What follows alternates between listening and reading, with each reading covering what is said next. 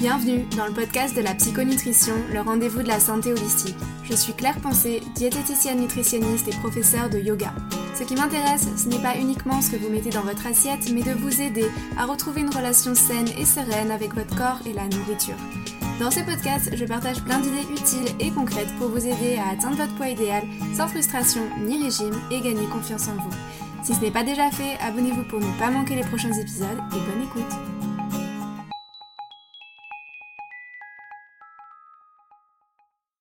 Bonjour à tous et bienvenue dans l'épisode 35 du podcast de la psychonutrition. Dans cet épisode, je reçois Émilie Colneau, diététicienne nutritionniste à Reims et qui exerce également à distance. Dans cet épisode, nous abordons le sujet de la chirurgie bariatrique, qui est un des sujets euh, de prédilection d'Émilie, donc je suis très heureuse de la recevoir. Aujourd'hui, on parle donc de ce qui l'a amené à s'intéresser à ce sujet.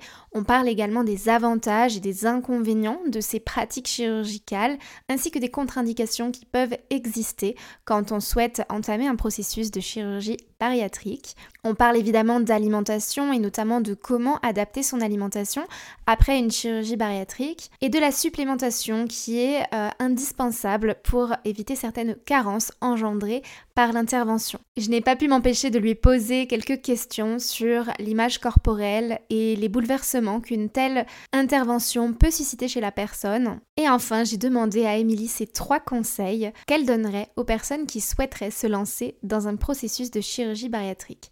J'espère que cet échange vous plaira autant qu'il m'a plu à l'enregistrer et je vous souhaite une bonne écoute. Bonjour Émilie, bienvenue dans le podcast. Comment tu vas? Bah ça va et toi?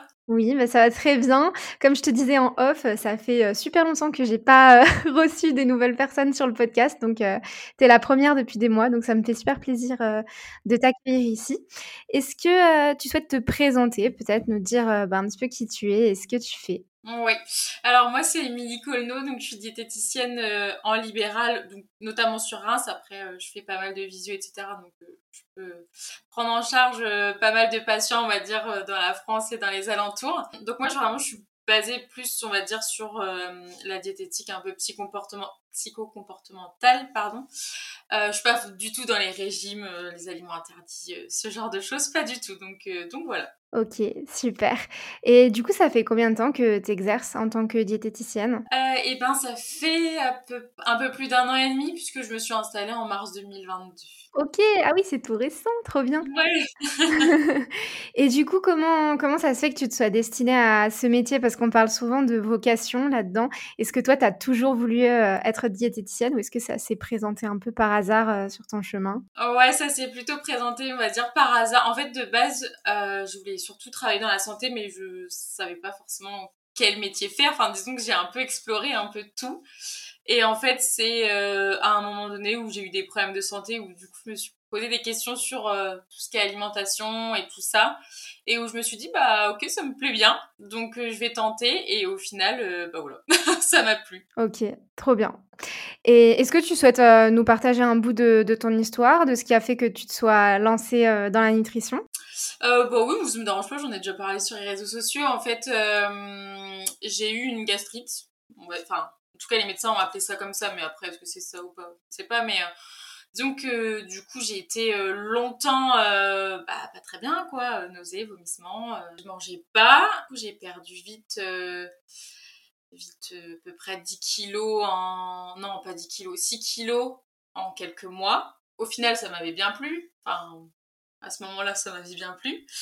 Euh, et du coup, je voulais pas regrossir. Bah déjà, j'arrivais pas forcément à beaucoup manger. Donc j'étais un peu limitée et il y avait des aliments qui passaient un peu moins bien. Après, je suis rentrée dans un truc où même si je pouvais manger, je mangeais clairement rien. Enfin, clairement, je mangeais... Euh, je mangeais même moins que mon petit cousin qui a un an et demi, clairement. Donc, euh, donc clairement, je mangeais pas beaucoup justement dans le but de prendre du de poids.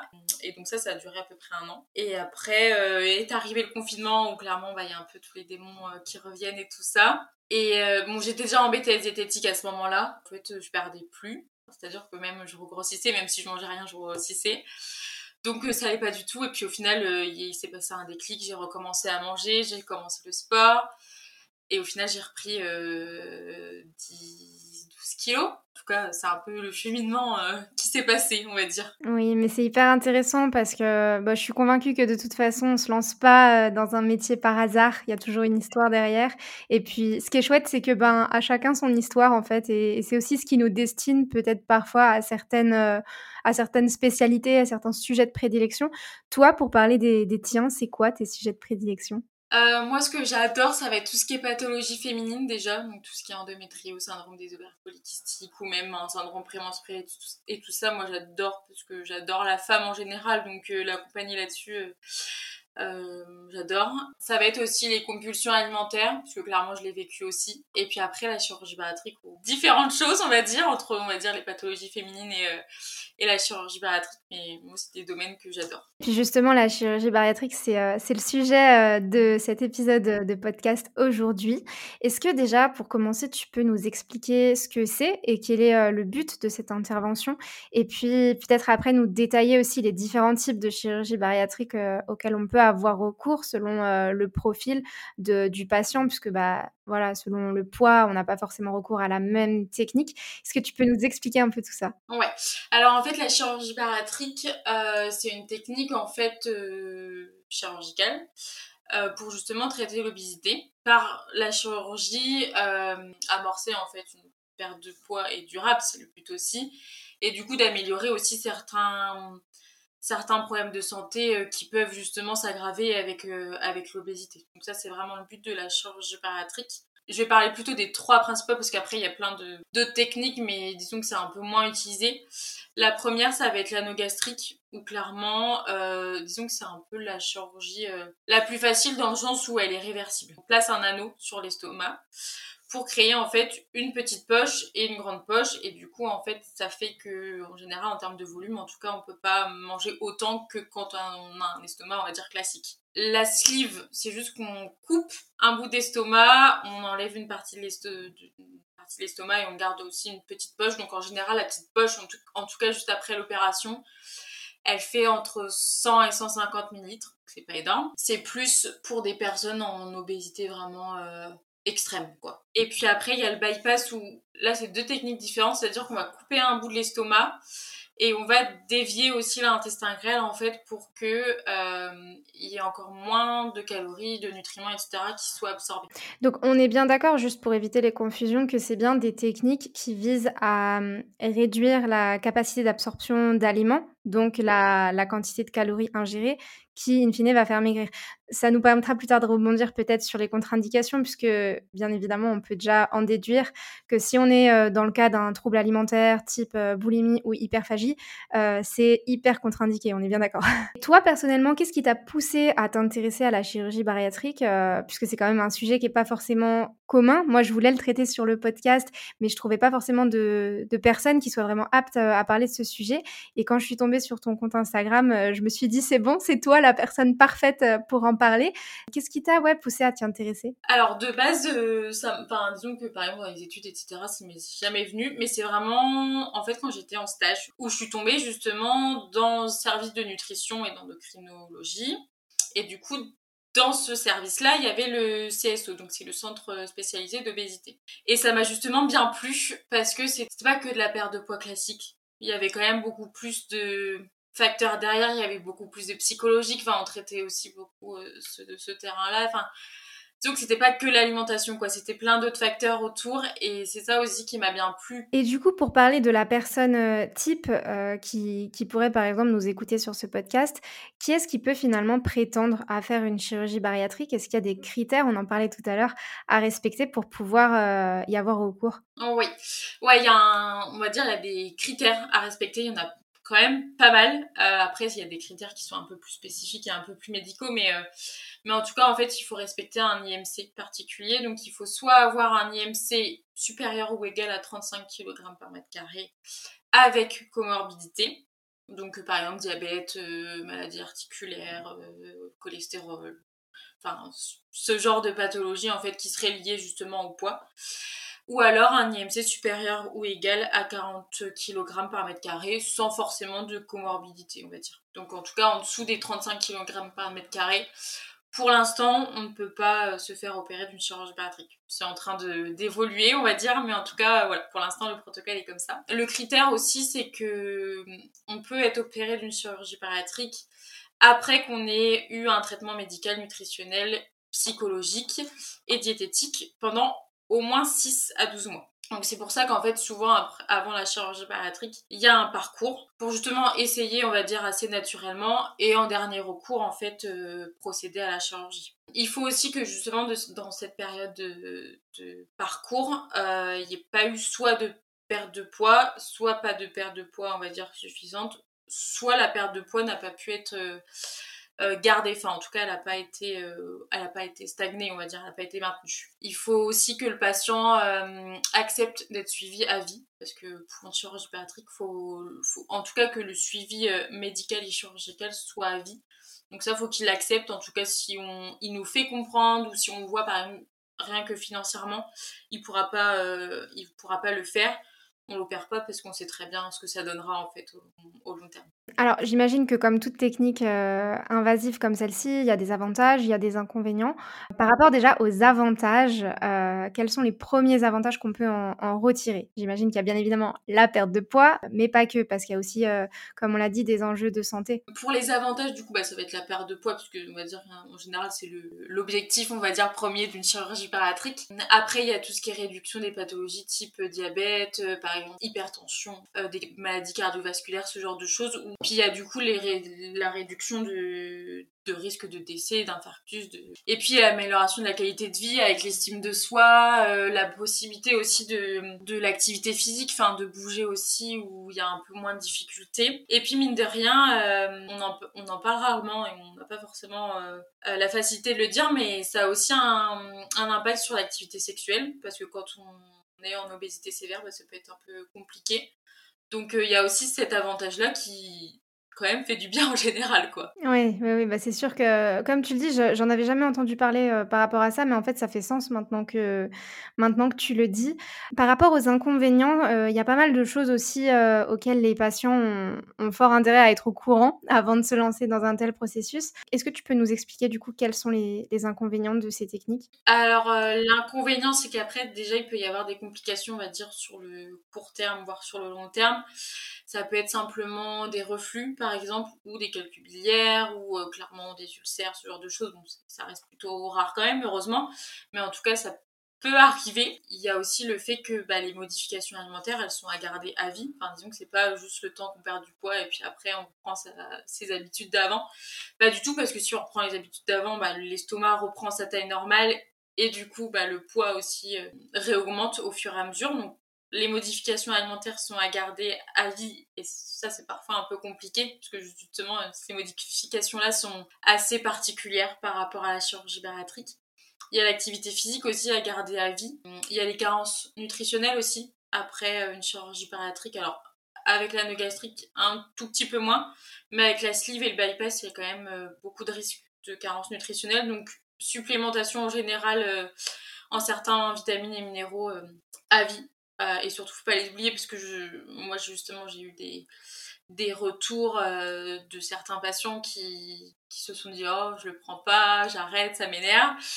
Et au final, alors ça arrive rarement, mais c'est des personnes aujourd'hui qui, avec une carence en vitamine B12 qui est en général assez grave, en tout cas quand c'est une vraie carence, des personnes qui sont encore à l'hôpital aujourd'hui parce que bah, il y a des problèmes, euh, des problèmes physiques, moteurs, etc. Donc ça va être quand même important euh, de le tenir et justement d'en avoir conscience quoi. Mais ça, je trouve ça hyper important que, que tu le soulignes parce qu'avec les, les compléments alimentaires ou, les suppléments, on a tendance à se dire que c'est pas des médicaments et donc que c'est pas forcément important. Et c'est vrai que c'est quand même quelque chose, il hein, faut l'avoir en tête, de se dire que euh, à compter d'une chirurgie, on va prendre toute notre vie euh, des gélules quoi. Des fois, il y a des gens qui, qui s'imaginent pas forcément ce que ça représente dans le quotidien, ne serait-ce que d'y penser, d'avoir le réflexe de le faire. Après, c'est quelque chose, j'imagine, qui doit venir quand même très vite.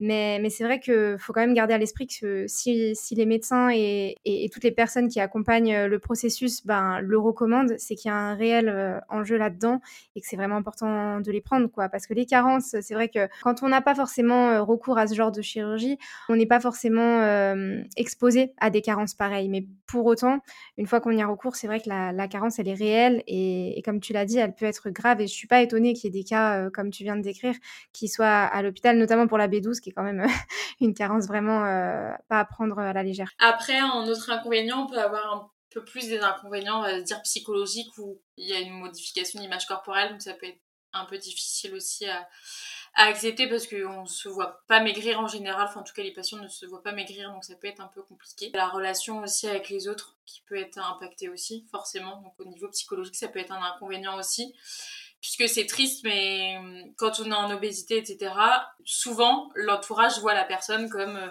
quelqu'un de vivant, quelqu'un euh, de drôle, quelqu'un euh, où justement on s'inquiète pas forcément par rapport aux copains, etc. Enfin, c'est triste, mais c'est la réalité des choses. En tout cas, c'est les retours que moi j'ai eus.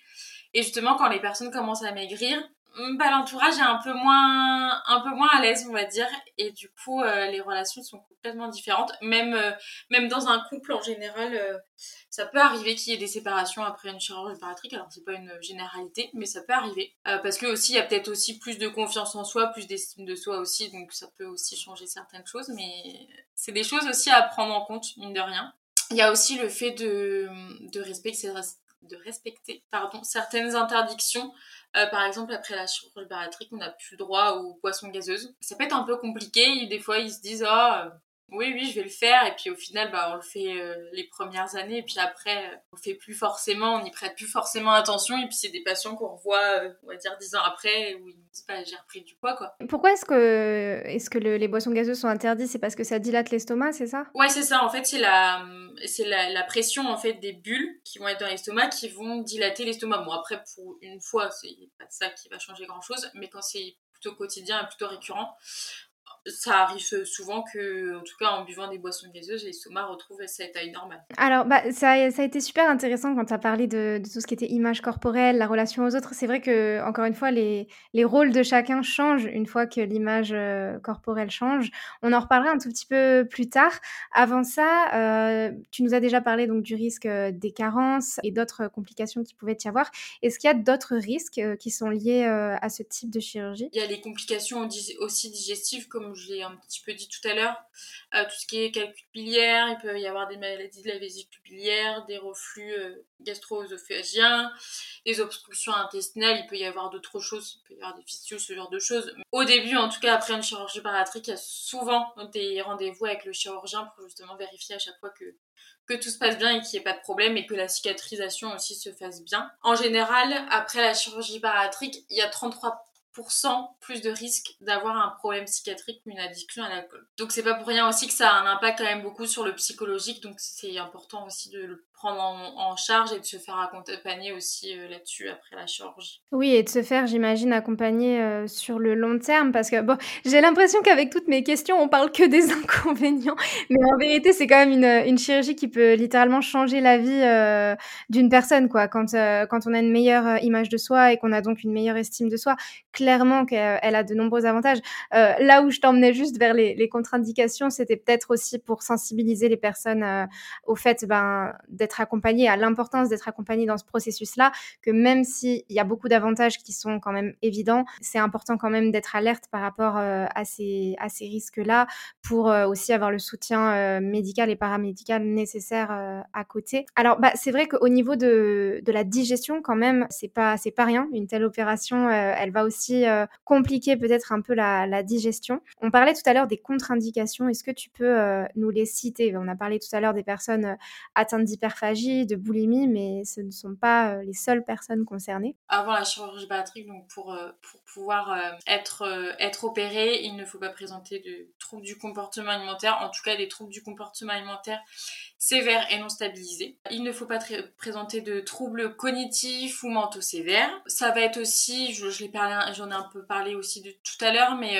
quand on sait par exemple quand le personnel soignant sait d'avance que le patient ne pourra pas suivre euh, le suivi au long terme. Ça, c'est une contre-indication aussi. Il y a la contre-indication aussi de la dépendance à l'alcool et aux substances licites et illicites. Des maladies aussi qui mettent en jeu le pronostic vital à court et à long terme. Et puis, pareil, les contre-indications à l'anesthésie générale. Ces facteurs-là, ils peuvent être temporaires, donc euh, si on arrive à les, à les réévaluer, à les corriger euh, au fur et à mesure justement avec la prise en charge, bah, après on réévalue le, les contre-indications et les possibilités. Et puis dans dans ces cas-là, on peut dire au final oui ou non. Pour parler alimentation, comment est-ce qu'on adapte son alimentation très concrètement euh, une fois qu'on a subi une chirurgie bariatrique? Alors bah déjà l'alimentation équilibrée, ça, ça va être un peu, on va dire, la base. On est à au moins 6 prises alimentaires par jour pour justement arriver quand même à avoir des besoins euh, satisfaisants. Enfin le but c'est pas non plus euh, de pas du tout manger ou de manger très très peu.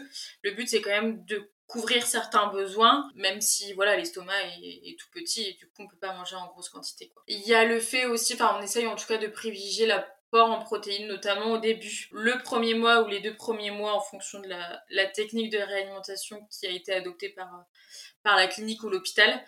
Euh, mais en général, euh, on essaye de privilégier l'apport en protéines justement pour la cicatrisation et puis pour euh, maintenir le plus possible la masse musculaire, puisque clairement les premiers mois, la, perte de poids est très très rapide. Et puis au niveau de l'alimentation, ça va être l'écoute de ces sensations alimentaires. Plutôt le rassasiement, parce que la faim, en général, après une sleeve ou un bypass ou même après un anneau gastrique, on peut de plus ressentir la faim, c'est normal parce que du coup on a enlever la partie de l'estomac où justement l'hormone de la faim est sécrétée, donc forcément, enfin en tout cas au début il n'y en a plus. Après les patients retrouvent parfois la faim, euh, mais en tout cas on essaye de pas aller au-delà du rassasiement, c'est-à-dire que dès qu'on sent que l'estomac tiraille un peu, on sent que ça y est, c'est rempli, on arrête. Parce que souvent, ça ressort aussi vite que c'est rentré, clairement. Donc on évite ça parce que c'est pas très bon pour l'estomac et pour les cicatrices. On mange bien lentement, on mastique bien, on prend son temps et puis euh, si on arrive à mettre tout ça en place, normalement c'est tout. Oui, c'est vrai que bah, les vomissements, ça fait aussi partie euh, des effets secondaires. Euh, il y a une question qui me vient là, maintenant, c'est les repas de famille, ça doit être compliqué à gérer du coup quand on a subi une sleeve ou un bypass ou ce genre de, de chirurgie? Bah, Souvent c'est difficile pour les patients. Alors en général, quand c'est la famille, ils arrivent à expliquer un peu ce qui se passe, comment ils doivent manger, etc. Donc en général, l'entourage comprend, même si ça reste compliqué de dire, bah, du coup, je peux pas manger autant de tout que les autres, par exemple. Euh, mais c'est surtout des fois un peu compliqué euh, au restaurant, parce qu'au restaurant, bah, les quantités, on va dire, sont assez, on va dire, classiques, mais elles sont copieuses, on va dire, pour quelqu'un qui, a une chirurgie bariatrique. Et malheureusement, c'est des personnes qui vont payer un plat complet alors qu'elles vont manger que le tiers, par exemple, de l'assiette. Et puis après, c'est chez les amis, etc., ou avec les apéros, ce genre de choses, où ça peut être aussi un peu compliqué, euh, parce que déjà, ils n'arrivent pas forcément toujours à équilibrer. Et puis, ils n'ont pas de repères non plus au niveau quantité, etc. Enfin, c'est toujours un peu compliqué quand il y a des gens autour. Un autre euh, effet secondaire euh, dont on entend beaucoup parler euh, quand on s'intéresse à, la chirurgie bariatrique, c'est le dumping syndrome. C'est un nom qui fait un peu peur, je trouve, quand on quand on connaît pas, quand on sait pas ce que c'est. Peux-tu nous, nous expliquer tout simplement ce que c'est et puis comment remédier à ce phénomène? Alors, le dumping syndrome, en général, c'est beaucoup plus présent chez les personnes qui ont subi un bypass. Euh, c'est un peu moins présent chez les personnes slivées. Euh, la personne slivée, en général, ça va être plutôt une hypoglycémie réactionnelle. Donc en général, c'est juste en fait, par exemple, si on mange beaucoup de sucre, bah, le taux de sucre dans le sang va monter très vite et du coup va descendre très vite et c'est ce moment on va dire de pic euh, on va dire assez bas où les gens les personnes ne vont pas se sentir très bien et le dumping syndrome pour le coup alors c'est différent ça ressemble beaucoup à l'hypoglycémie réactionnelle mais disons que c'est un peu plus contraignant parce qu'en général, le dumping syndrome, en fait, c'est lié à la consommation de sucre ou de gras en prise isolée. Un bonbon tout seul, ça, ça peut suffire à faire un dumping syndrome parce que justement, la glycémie monte très très vite. Et je dis, que ça arrive souvent aux, aux, personnes qui ont subi un bypass parce que comme l'intestin grêle a été dévié, bah, du coup, au niveau de la digestion, ça se fait différemment aussi. Et en fait, les symptômes au niveau de, du dumping syndrome, ça va être vraiment la sensation de fatigue, de coup de mou, de malaise. Mais c'est clairement le dumping syndrome, quand ça arrive, vous êtes obligé de vous coucher et de dormir presque. En général, ça dure au moins 15 minutes, voire euh, une demi-heure, une heure. Ça peut arriver aussi avec du gras. Par exemple, euh, quand j'étais en stage euh, au, centre spécialisé d'obésité, j'avais une patiente à Noël. Bah, elle faisait des petits toasts de foie gras et tout ça. Et en fait, il y avait un petit bout de foie gras qui était tombé sur la table. Elle s'est dit, j'ai mangé et ben ça suffit à ce qu'elle fasse un dumping syndrome. Je comprends qu'un rien suffit à le déclencher, quoi, et qu'il faut être hyper vigilant par rapport à, ce risque-là. J'aimerais maintenant, euh, vu qu'on est sur le podcast de la psychonutrition, qu'on parle aussi euh, de l'image corporelle et puis euh, des risques de dysmorphophobie qu'une perte de poids aussi importante peut comporter. moi, personnellement, que ce soit dans le cadre professionnel ou personnel, j'ai eu rencontré des personnes qui ont perdu beaucoup de poids, et quand je dis beaucoup de poids, c'est 20 kilos, et qui, malgré cette perte de poids, qui, était quand même conséquente et visible de l'extérieur, euh, ces personnes-là se voyaient toujours à leur poids d'avant. Et c'est ce qu'on appelle euh, ben, dans le jargon la dysmorphophobie. Et je trouve que c'est un trouble qui est euh, peu considéré en fait en comparaison avec d'autres troubles du comportement alimentaire.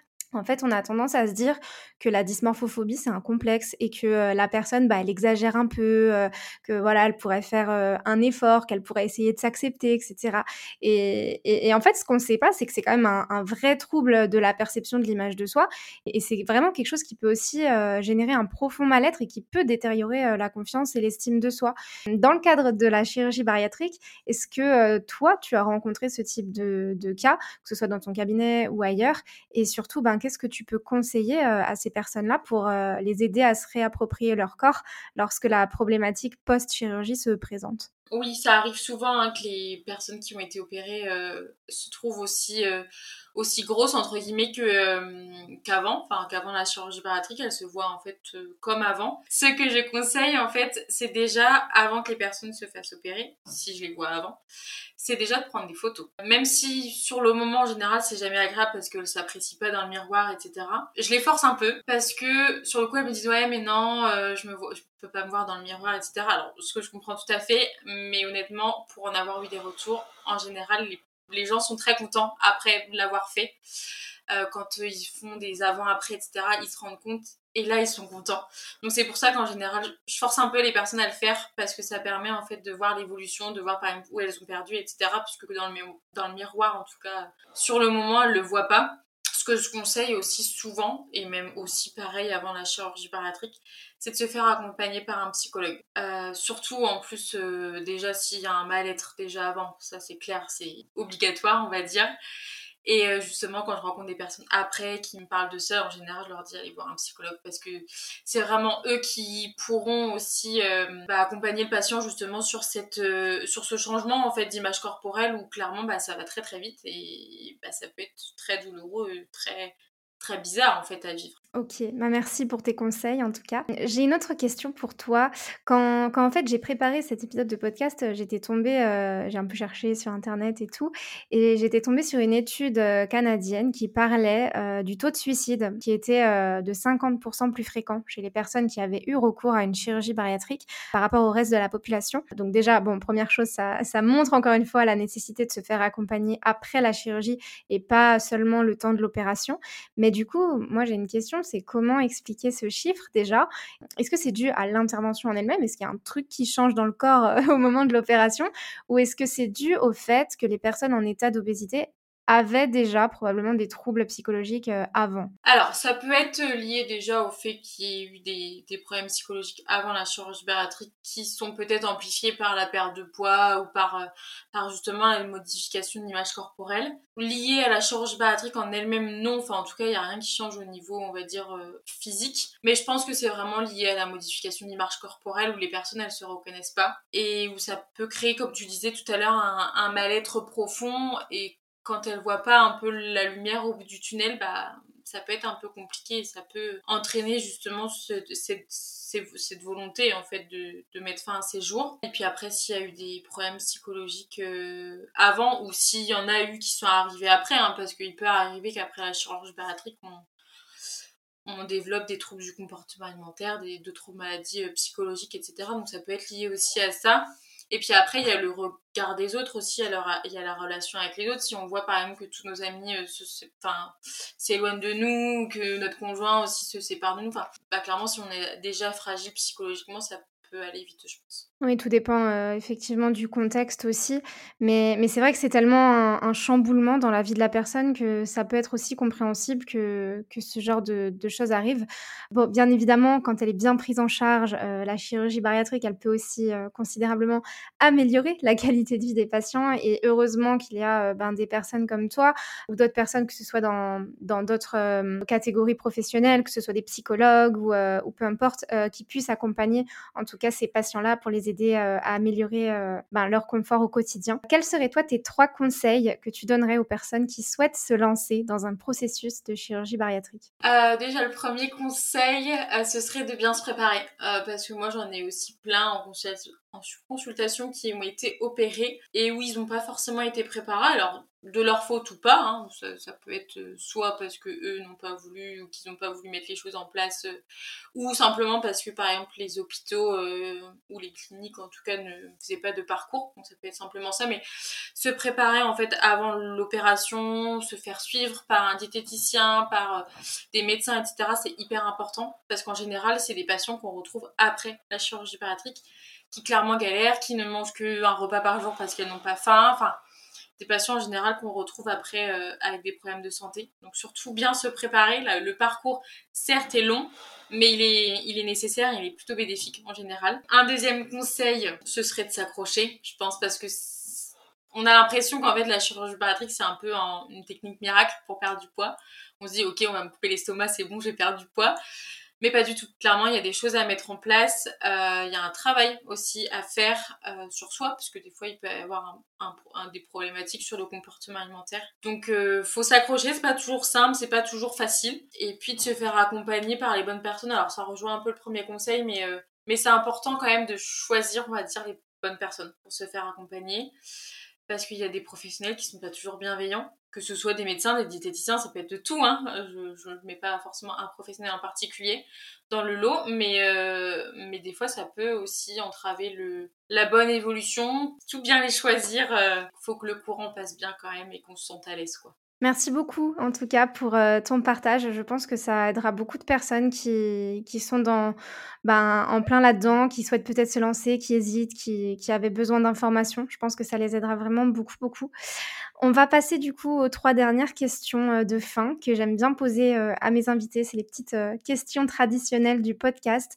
Ma première question, c'est qu'est-ce que représente le corps pour toi? Moi, le corps, ce, ce que ça représente, ça va être déjà la vie c'est ma maison aussi, c'est mon image. Enfin, voilà, même s'il y a mon cerveau, il y a mon cœur, etc. qui parle, c'est clairement mon image. Donc, euh, pour moi, c'est ma petite maison que je chouchoute. Qu'est-ce que tu aimerais dire à ton corps aujourd'hui? Moi, je lui dirais merci parce que pour tout ce que je lui ai fait vivre euh, pendant euh, plusieurs mois, plusieurs années, il a quand même bien tenu le coup.